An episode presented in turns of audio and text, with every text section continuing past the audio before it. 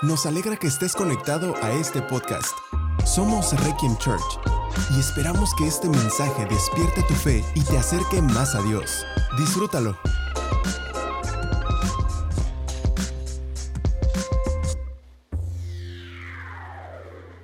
Por lo tanto, ya no hay condenación para los que pertenecen a Cristo Jesús. Y porque ustedes pertenecen a Él, el poder del Espíritu que da vida los ha libertado del poder del pecado que lleva a la muerte. La ley de Moisés no podía salvarnos, porque nuestra naturaleza pecaminosa es débil. Así que Dios hizo lo que la ley no podía hacer.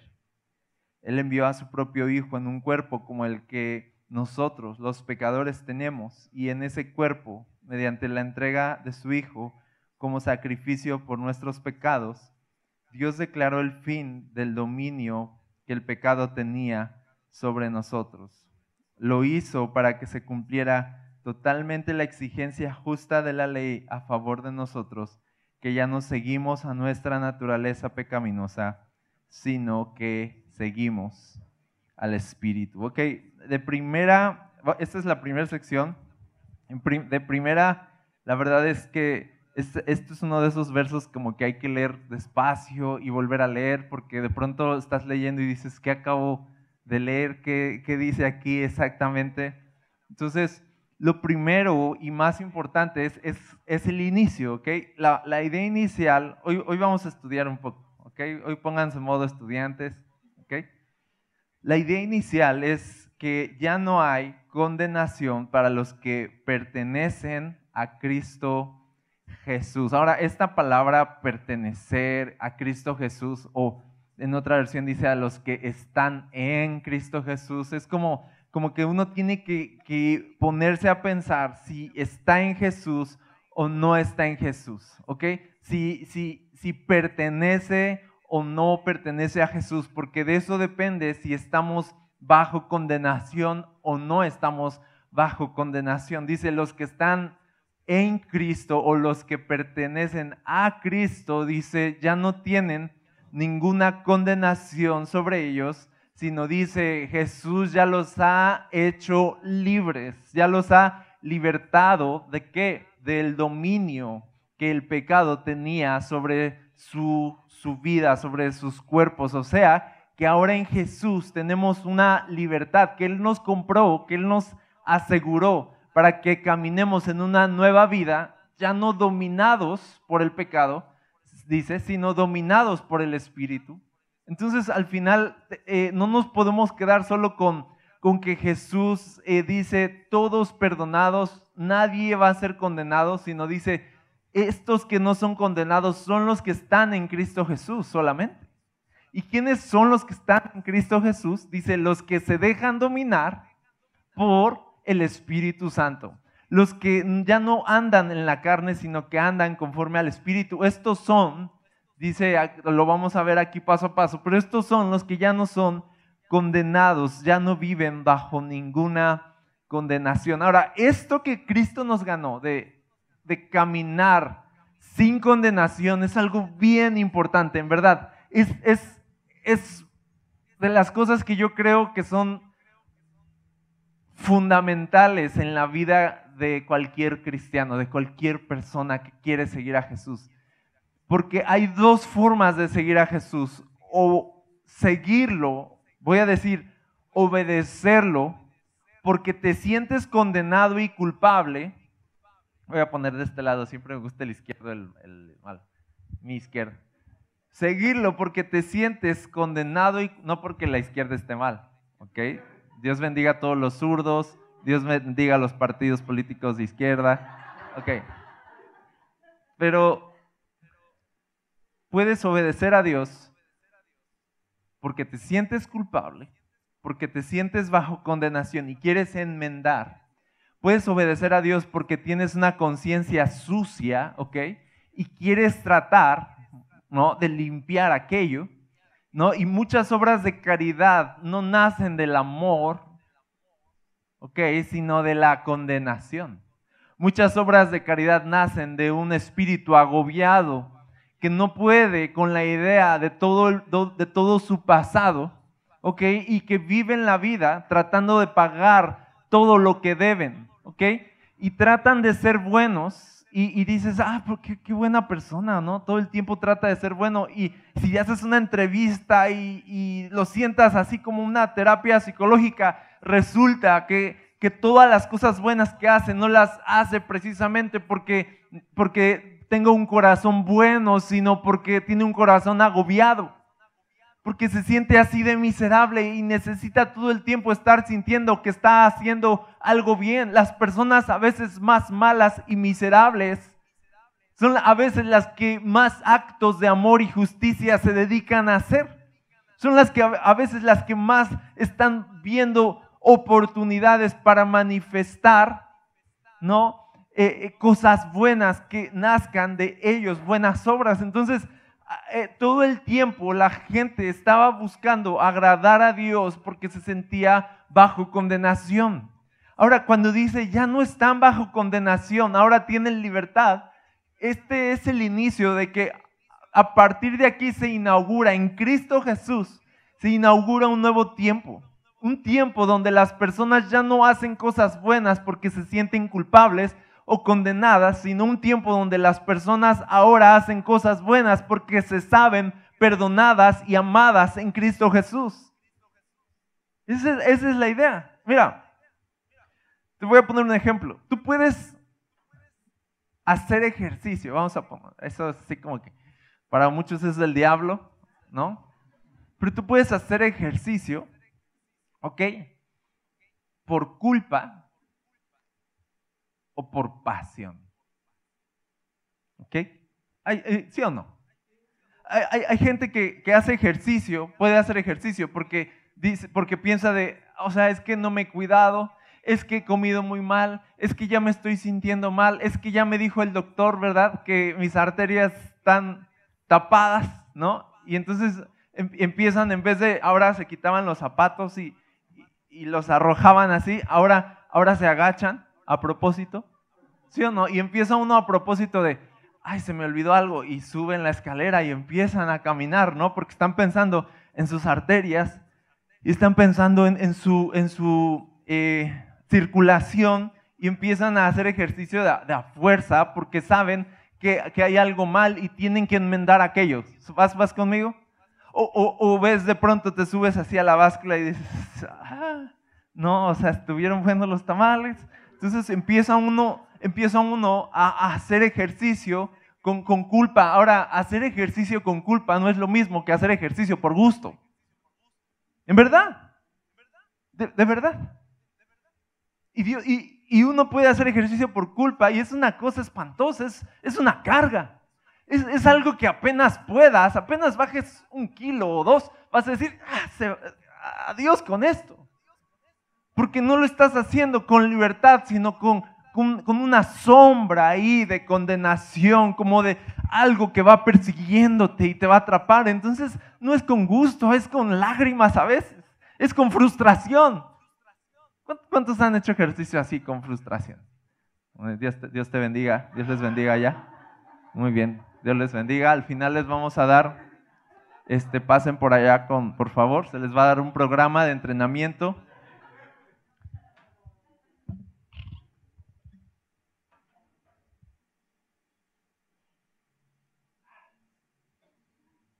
No tiene nada, es café. Pero nada como hacer ejercicio simplemente, o hacer cosas que te gustan simplemente porque estás agradecido. ¿No? Estás agradecido de Dios, tú me has dado fuerza y corres. Hay gente que le gusta correr y lo hace, ¿verdad? Y está corriendo y ese es su momento. O está haciendo algún deporte y ese es su momento y lo hace porque quiere, porque puede y porque está agradecido.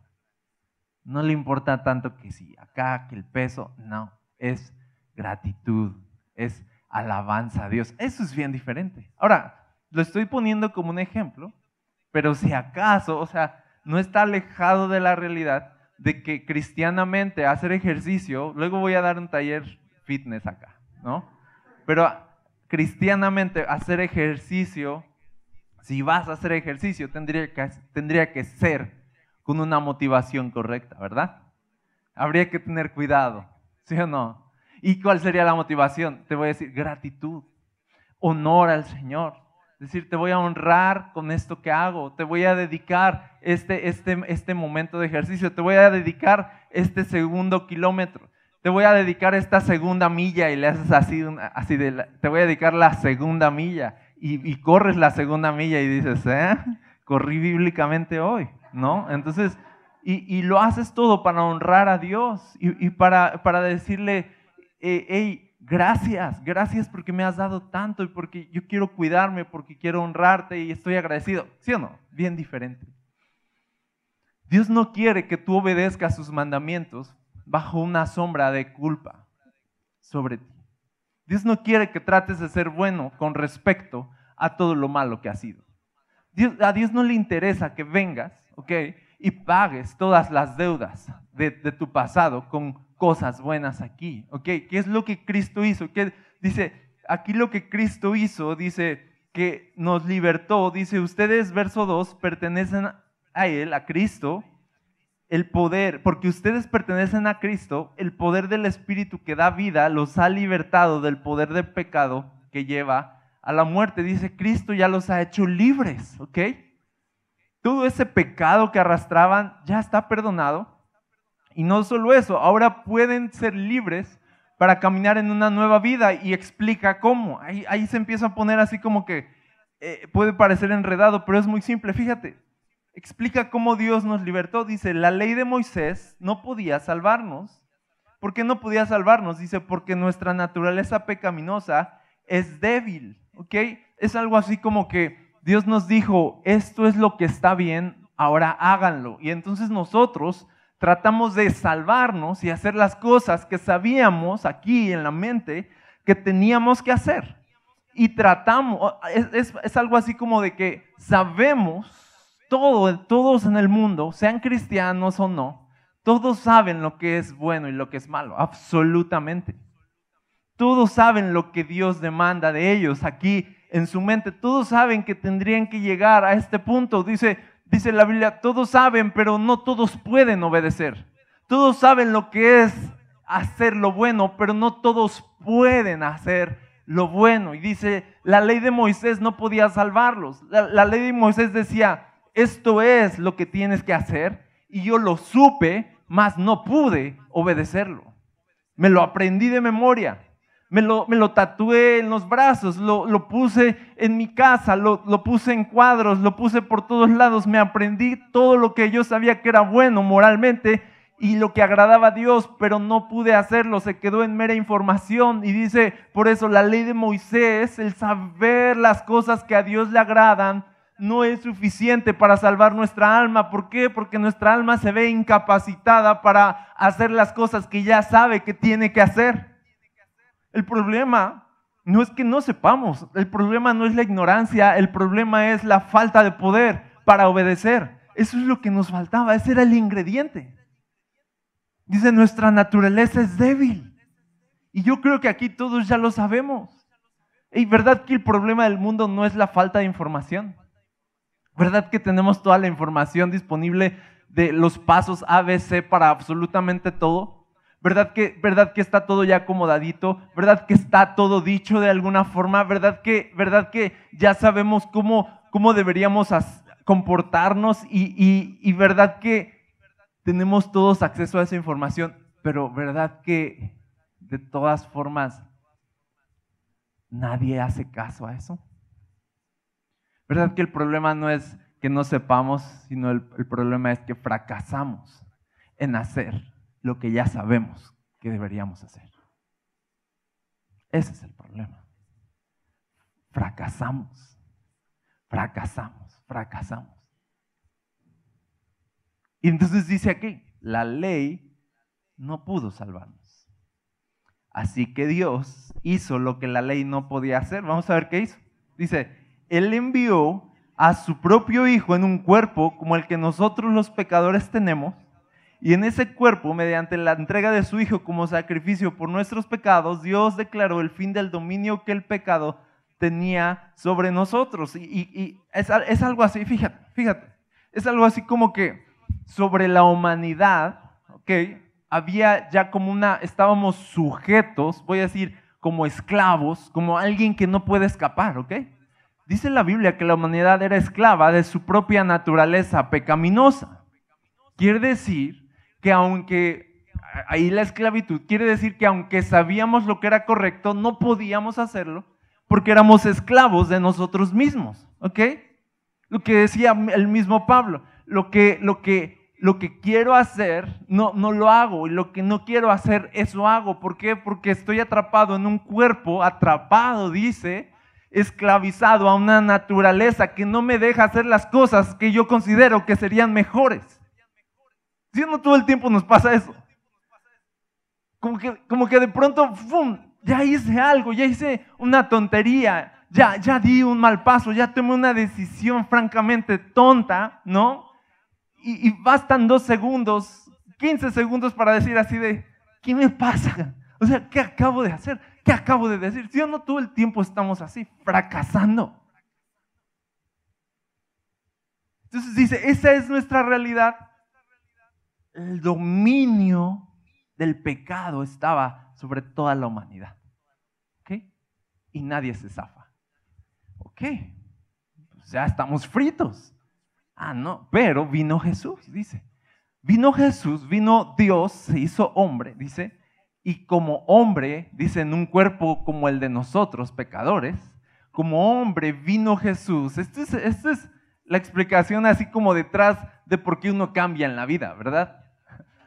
Él como hombre nos representó delante de Dios y cumplió con toda la exigencia de la ley. Jesús vino como hombre en cuerpo humano, vio la ley, ¿no? Por así decirlo, dijo, se tiene que hacer así, así, así, así, así, así. Ok, hagámoslo. ¡Fum! Y lo hizo. Y fue Jesús el único hombre que ha pisado este planeta que ha obedecido entera y perfectamente la ley de Dios. Eso es, eso es una cosa así en, a nivel cósmico. algo, se, algo se movió de cómo un hombre puede obedecer por fin la ley. Entonces, Jesús fue obediente de manera perfecta y fíjate esto, su obediencia ahora vino a cubrir nuestra desobediencia. Algo así, y, para que lo entendamos un poquito, ¿se acuerdan que un hombre, Adán, pecó y por su desobediencia todos, todos nos volvimos pecadores? ¿Se acuerdan? Y ahora todos estamos destituidos de la gloria de Dios por cuanto dice todos pecamos. Por, un hombre inició y por un hombre vino la maldición. ¿no? Nos pasó a traer a todos. Así funciona. Un hombre nos representó, pero nos representó mal y trajo sobre la humanidad una maldición. Eso es la historia verdadera. Es una historia verídica. ¿Ok? Y de ahí viene Jesús, otro hombre, y viene a echarse el round que Adán no se pudo echar y dice, a ver, venga, a ver, échenmelo. y Jesús vence y Jesús obedece y Jesús entonces en vez de traer maldición sobre la humanidad trae bendición sobre la humanidad y en vez de pasarnos a traer a todos a una naturaleza corrupta, nos pasa a traer a todos los que creemos en Él a una nueva naturaleza creada según Dios para buenas obras. Y ahora en Jesús, por eso dice, ahora en Jesús, Él ya nos libró, hizo lo que la ley no podía hacer, dice. La ley no pudo salvarnos, así que Jesús vino, la cumplió por nosotros, nos representó delante de Dios de manera perfecta y ahora no hay ninguna condenación ya para los que están en Cristo Jesús, porque yo me paro, por así decirlo, bajo todo el efecto de transformación y de vida que vienen de su obediencia y que vienen de su justicia y que vienen de su santidad. Jesús me representa delante de Dios y yo puedo ser una persona nueva, no porque yo sea una gran persona, sino porque Jesús me dio ese poder para caminar en una nueva vida. Ahora, este es el asunto. Antes eso no se podía. Lo que Jesús vino a ganar para nosotros es la posibilidad de poder volver a elegir la vida y caminar en esa vida. Antes eso no se podía. Antes tú decías, ahí está la vida, iré para allá. ¿Sabes? Algo así. Ok, lo voy a repetir. Ahí está la vida. Ok, perdón. No, estas cosas las debo ensayar, no debo, no debo hacer así.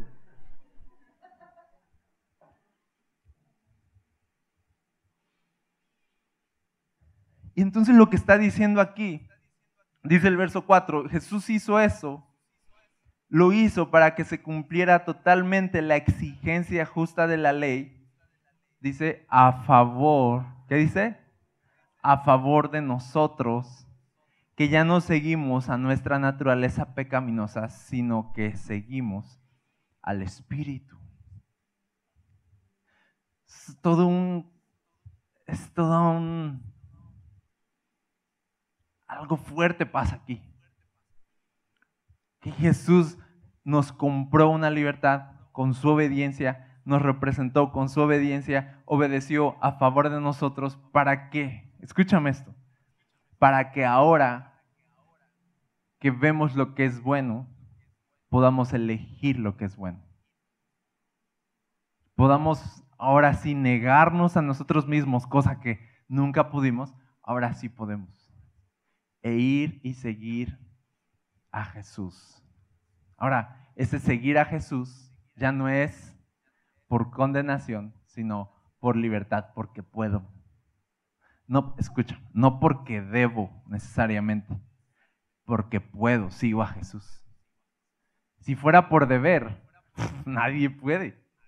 Así es tu deber seguir a Jesús y así de, sí, ya sé, pero lo he intentado y no puedo. No es por deber, es por poder. Ahora podemos seguir a Jesús. De eso se trata el Evangelio. Hay un poder obrando en nosotros que nos regala la posibilidad de decirle no a las cosas malas y decirle sí a Jesús y caminar en eso. Eso es lo que nos regala Jesús.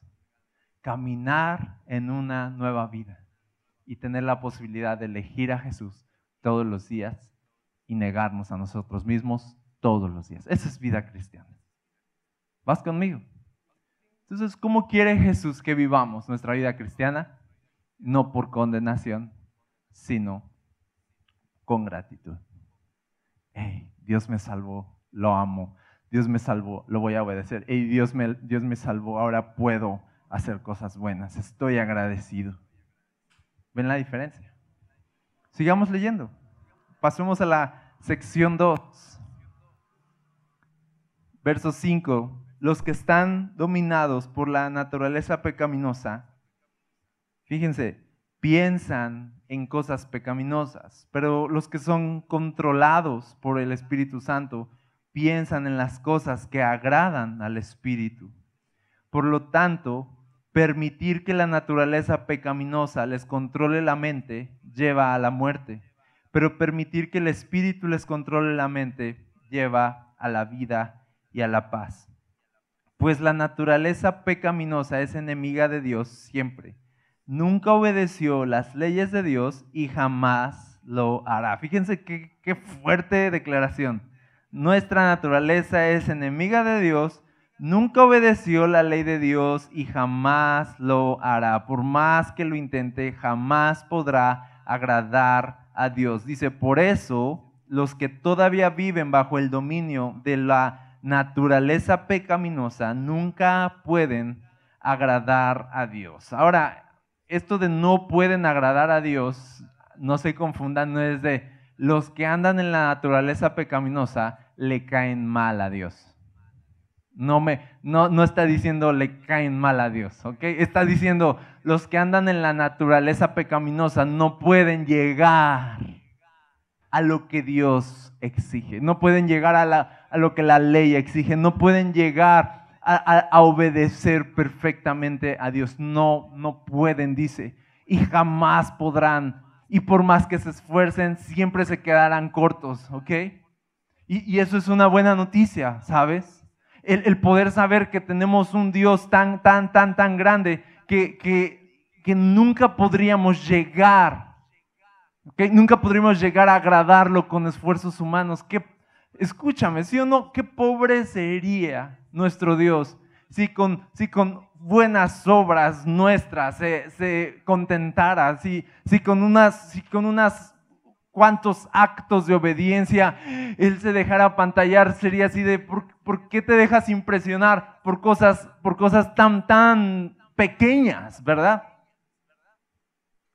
Entonces es tan natural y es tan normal que, vernos a nosotros y saber de, que delante de, Dios dice que todas nuestras obras son como trapos inmundos.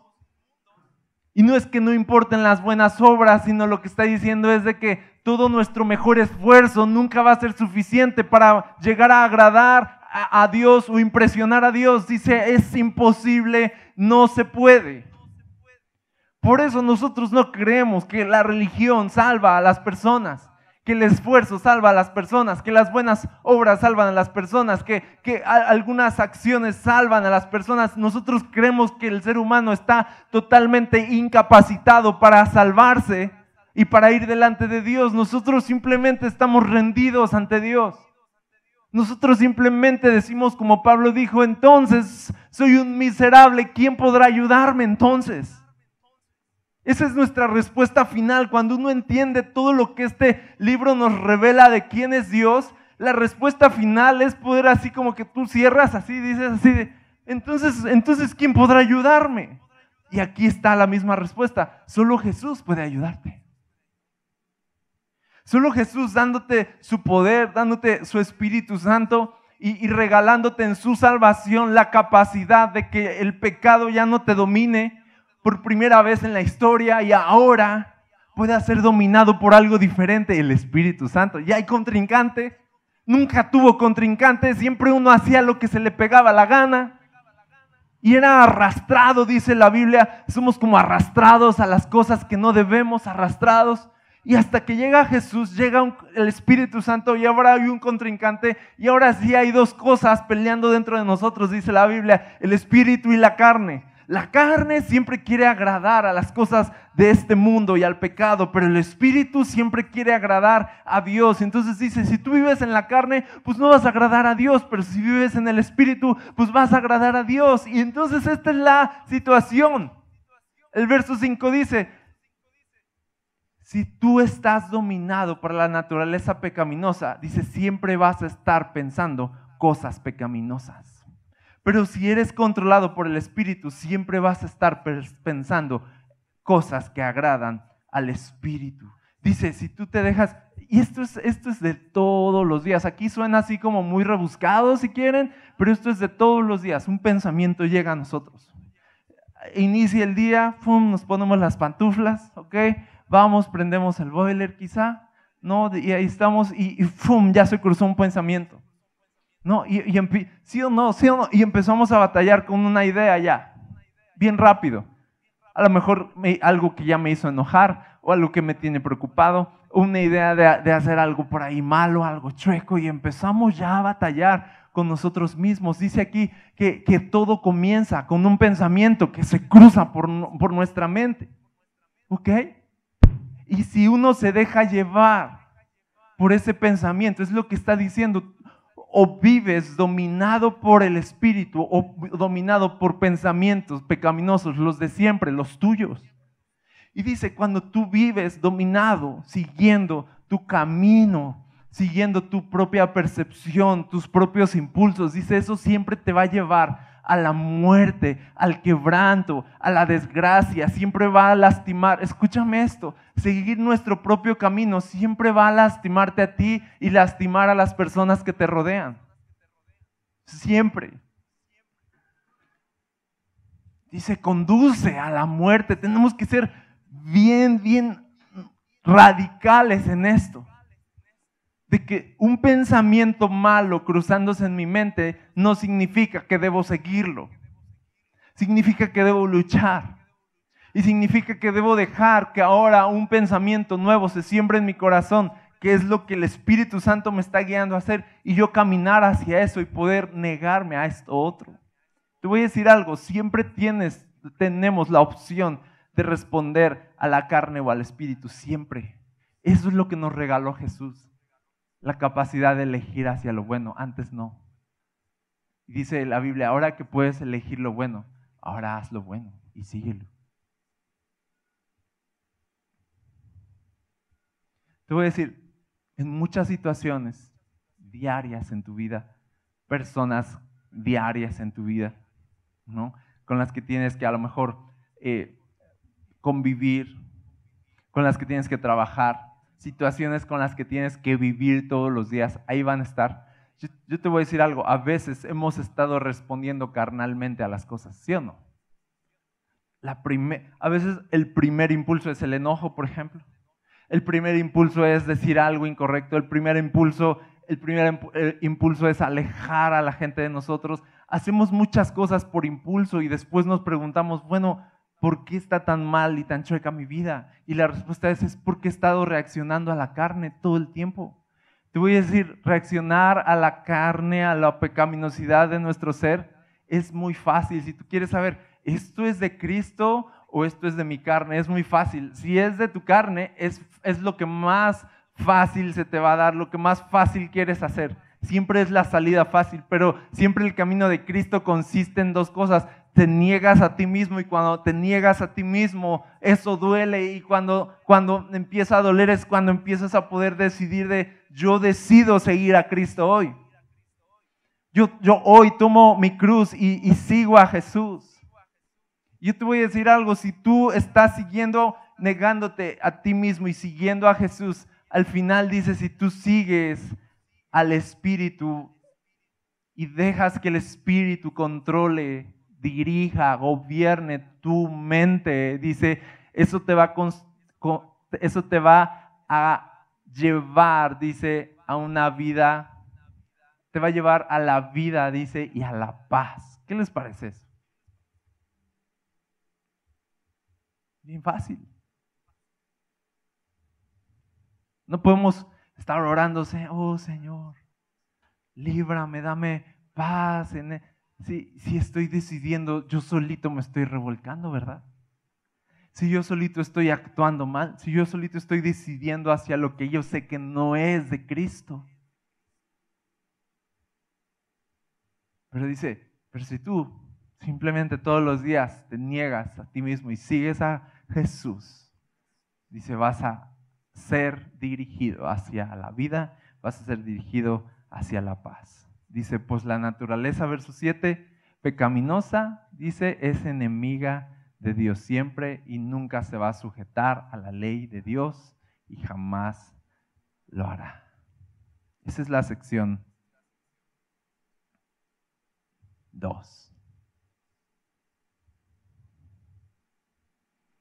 Ahora, con esto quiero decirte algo, entre paréntesis. Hay, entre paréntesis, muchas personas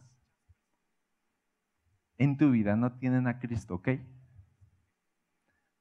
Deja de tener una expectativa de buen comportamiento en personas que no están en Cristo Jesús. ¿Cómo esperamos una buena respuesta de una persona que dice aquí no puede? ¿Sabes? uno ya tiene que venir preparado para el fracaso moral con el que se va a enfrentar a diario. No con una decepción, no con, no con un odio, sino con, compasión de, de, ah, sí, ya sé. Ey, si, alguien, si alguien en la calle, vamos a pensar, luego pasa, si alguien en la calle, en el trabajo, es bien grosero, te dice de groserías, ¿cuántos han hecho eso en la calle? Que les digan groserías y los insulten y los sobajen y no sé, cosas feas, ¿no? Que luego pasan. Es bien feo eso. Yo solo quería comentarles que si, algo así te pasa, uno tendría que pensar como, como, ok, ok, naturalmente. Claro, o sea, lo que trato de decir es, no, no te tomes personal esas cosas. ¿Qué se puede esperar? El mundo está necesitado de Jesús. Y si tú tienes una respuesta humana ante una respuesta humana, dice, te va a conducir esto a la muerte. Ten una respuesta, voy a decir, cristiana, del espíritu ante las cosas humanas y carnales que todo el tiempo te van a estar pasando. Ten una respuesta conforme al Espíritu a todo lo que te sucede y eso, escúchame, eso te va a ir abriendo camino. No te atores en las ofensas. No te atores en los insultos, no te atores en la violencia, no te, no te atores en el desprecio. Tú tienes que responder conforme al Espíritu, aún en esas situaciones difíciles, porque si tú respondes de manera humana, te va a llevar al quebranto, pero dice, si tú respondes de manera espiritual, te va a llevar a la paz, aún en medio de un conflicto. Eso es poderoso, eso es lo que Jesús hace.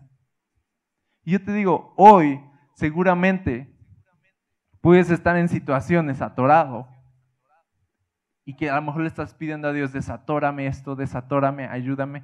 Yo te digo, a veces no es tanto que Dios actúe, sino que tú te muevas. A veces no es tanto que Dios actúe, sino que tú decidas ir hacia la vida. A veces no es tanto que Dios envíe su espíritu y su ayuda, sino que tú vayas a lo que el espíritu te está guiando. ¿Te das cuenta? A veces se trata no de que Dios se mueva, sino de que yo me mueva hacia lo que Él me dice que haga. A veces estamos atorados no porque Dios no responda a oraciones, sino porque yo no respondo a lo que sé que es bueno. La posibilidad de hacer lo correcto ya está en ti. En verdad, suena motivador, como de ya está en ti, ¿no? Pero lo puedo decir con seguridad, ya está en ti la posibilidad de hacer lo correcto. Eres libre en Jesús. Ve y haz lo que es bueno. Porque el poder de Dios está en ti. Fíjate, si fracasamos en mostrar el carácter de Cristo en nosotros, no es porque no podamos hacer lo bueno, ya no podemos justificarnos de eso, sino es porque no queremos. ¿Sabes? Si acaso fracasamos en mostrar el carácter de Cristo en nosotros, no es tampoco un asunto de personalidad, tampoco podemos justificarnos en eso, sino es un asunto de elección. Siempre es un asunto de elección. Y lo que me gusta de esto, esto me lleva a la sección 3, ya es la última, y terminamos. Dice, pero ustedes, dice, no están dominados por su naturaleza pecaminosa. Dice, son controlados por el Espíritu si el Espíritu de Dios vive en ustedes. Y recuerden que los que no tienen al Espíritu de Cristo en ellos, de ninguna manera pertenecen a Él. Y fíjate, esto es muy grande. Y Cristo vive en ustedes. Entonces, aunque el cuerpo morirá por causa del pecado, el espíritu les da vida, porque ustedes ya fueron hechos justos a los ojos de Dios, pecados perdonados, lavados en su sangre, ¿ok? Justificados por la cruz, renovados por su amor, presentados perfectos, justos, santos delante de Dios, podemos estar de pie delante de Él, ¿sale? Dice, por lo que Cristo hizo, en ustedes. Todo eso hace el Espíritu de Dios en nosotros. Y dice, el Espíritu de Dios, quien levantó a Jesús de los muertos, vive en ustedes. Y así como Dios levantó a Cristo Jesús de los muertos, Él dará vida a sus cuerpos mortales mediante el, mismo Espíritu quien vive en ustedes. Esto es lo que está diciéndonos aquí, como que si quieres está como que volándose la barda y nos está diciendo así de, e, esto que les estoy hablando de que el Espíritu los guía, no es el ángel y el diablito aquí parados en el hombro, ¿verdad? No es, no es eso. No, no, es, no es tan caricaturesco esto. No estoy hablando de un angelito que te, que te dice lo que tienes que hacer y, y entonces lo hagas. Dice, estamos hablando del Espíritu que resucitó a Cristo de los muertos. Ese es el que está en ustedes y los guía.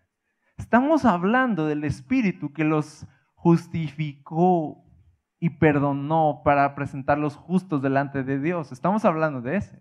Y estamos hablando no solo de ese alcance que ahora lo salva, sino del alcance que tiene el Espíritu de que cuando tu cuerpo esté ahí muerto y sin vida, de todas formas el Espíritu va a estar actuando en ti y te va a traer de muerte a vida. E, el mismo Espíritu que hizo eso en Cristo Jesús es el que va a hacer lo mismo en ustedes. Ese efecto tiene de resurrección en ustedes.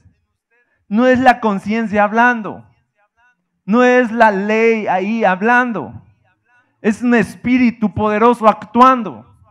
Es, un efecto poderoso. Jesús con su Espíritu Santo nos da el efecto poderoso de hacer lo que es bueno. Y ese efecto y ese poder y ese empuje es el mismo que empujó a Jesús fuera de esa tumba, dice. Así que no subestimen lo que les fue dado. Así que cuando estés en la encrucijada la próxima vez,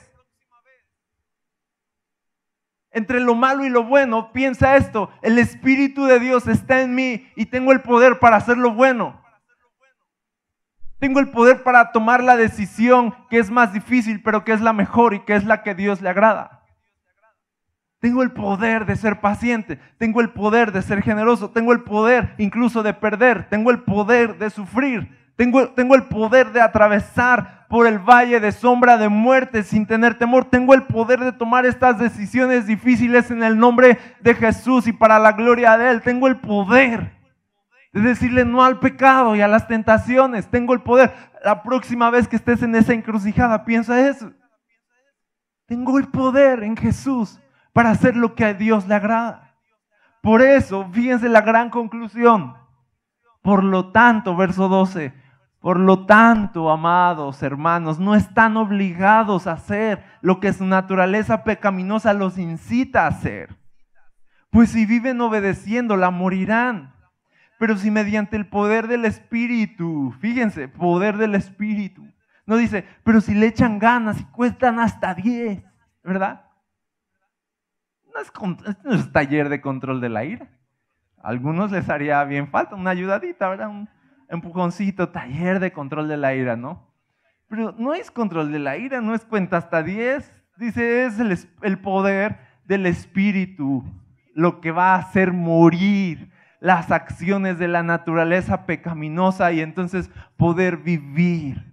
Y acaba diciendo algo increíble, pues todos los que son guiados, empujados, dirigidos, gobernados por el Espíritu, estos son por el Espíritu de Dios, estos son hijos de Dios. Y al final eso se, vuelve a unir como un sándwich esto, como de los que no viven bajo condenación, los que son guiados por el Espíritu, estos son los que están en Cristo Jesús, los que están en Cristo Jesús son los hijos de Dios. Cerremos este sándwich. Y se vuelve algo hermoso porque se vuelve, esta es la vida cristiana. Es este, es este día a día decidir ser guiado por el Espíritu Santo y hacer morir, dice hacer morir, hacer morir todas las acciones de la naturaleza pecaminosa. Eso me gusta. Me gusta eso. Me gusta que el Espíritu no solo es como de, ¡fum! Oh, hoy la libré, hoy le dije no al pecado y sí a Jesús. Mañana otra vez, ¿no? o solo por hoy, solo por hoy, y ahí estamos echándole ganas, ¿no? Si no es, no es, no es así, no es así. Sino es como de cuanto más camino con Jesús, más muere algo en mí. ¿Sabes?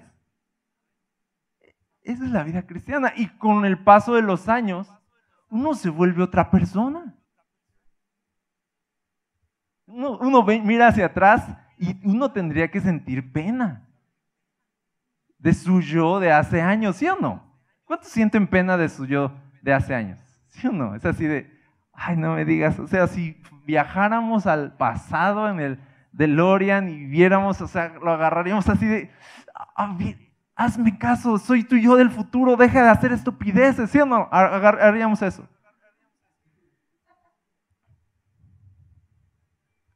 Y entonces, de alguna forma, estamos llamados, dice, a que si ya no vives bajo condenación y si ya no estás dominado, esclavizado por la naturaleza pecaminosa, dice, no tienes, no estás obligado, dice aquí. No estás obligado a seguir igual. Hay gente que dice, ya se conforma de, yo voy a seguir igual, este es mi carácter, esta es mi formación, así me criaron, es culpa de mamá, mi papá, arréglate con ellos, yo, soy aquí, yo soy de feño, ¿no? O no sé, o sea, cada quien, o sea, he oído, he oído hasta eso. No, es que yo soy, yo soy de puerto, yo soy así, ¿no? aquí de tierra caliente. Somos, así somos así groseros, así somos. Así de, no, dice aquí, ok, ok, bueno, pero no estás obligado a quedarte así. Cristo Jesús nos ha libertado del poder del pecado que nos dominaba. Para que ya no vivamos dominados, sino en libertad. ¿Qué les parece eso? Esa es la vida que tenemos en Cristo. Tengo el poder del Espíritu Santo para hacer lo que es bueno todos los días. Tengo el poder del Espíritu Santo para elegir lo que es bueno todos los días. Y cuanto más elija a Jesús durante toda mi vida, más va a ir muriendo el viejo yo, que tiene de verdad que morir y ser desplazado por algo mejor, ¿sí o no? Necesitamos eso. Yo te digo, empieza hoy. Empieza hoy. Que no pase que en, cuatro o cinco años estás atorado en lo mismo. Empieza hoy. Para que en cuatro o cinco años eres otra persona. Cuatro o cinco años ya te paras y cuentas un testimonio acá. ¿Sí o no? De yo ya, yo ya no soy el mismo. Cuatro o cinco años, pum, Dios te hizo despegar. Cuatro o cinco años, algo increíble pasó en ti, pero no fue Dios que, ah, seguramente Dios soy su favorito, no, de, no, yo tomé decisiones hacia Jesús y fui guiado por Jesús toda mi vida. ¿Qué les parece eso? Así que hoy, ¿sabes? El Espíritu Santo está en ti, dice aquí. ¿Tú estás en Cristo? Dice, el Espíritu Santo está en ti. Dice aquí algo así como, no se hagan. Si no quieren ir hacia la vida, es no es porque no puedan, es porque no quieren. Pero elijan a Jesús. Esto se trata y se sigue tratando de seguir a Jesús. Todavía. De decidir seguir a Jesús. Amén. Señor Jesús, aquí estamos. Y yo no sé si estamos muchos de nosotros en encrucijadas, decisiones importantes. Queremos tomar la decisión que nos lleva a ti, que nos lleva a la vida, Jesús. Perdónanos si hemos hecho caso al pecado en nosotros, nos hemos dejado llevar por lo vano, lo humano, lo oscuro, hemos tomado el camino fácil, Señor.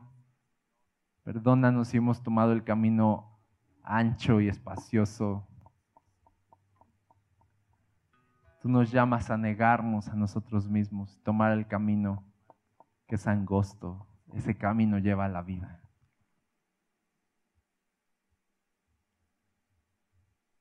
Espíritu Santo, con tu poder, ayúdanos a vivir en una nueva vida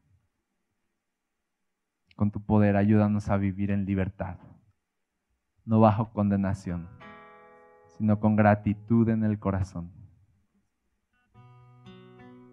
No como esclavos, sino como libres. Llenos de tu poder, Señor.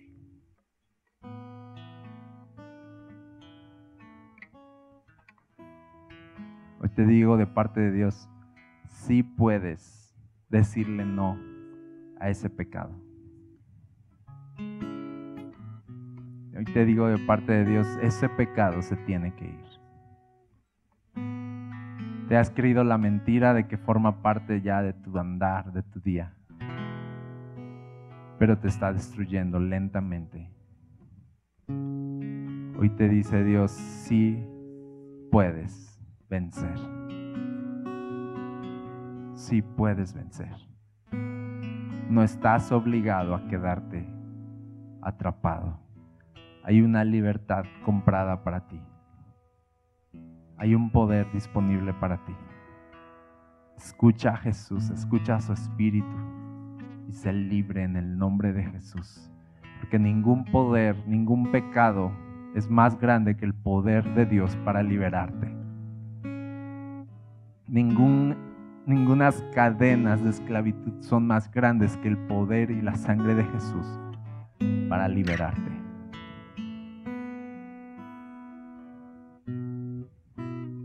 Dios tiene una nueva vida para ti. Dios tiene un nuevo camino para ti. Deja el tuyo. Ven y síguelo a Él. Ven y sigue a Jesús. Otra vez, otra vez y otra vez.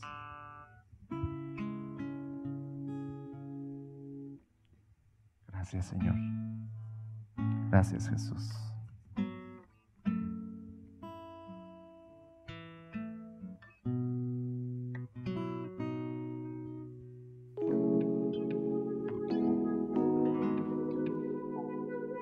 Gracias por conectar con nosotros. Si deseas más contenido como este, encuéntranos como Requiem Church en redes sociales o visita nuestro sitio web requiem.church. Oramos para que en donde quiera que estés, Dios siga trayendo ánimo y esperanza a tu corazón. Dios te bendiga.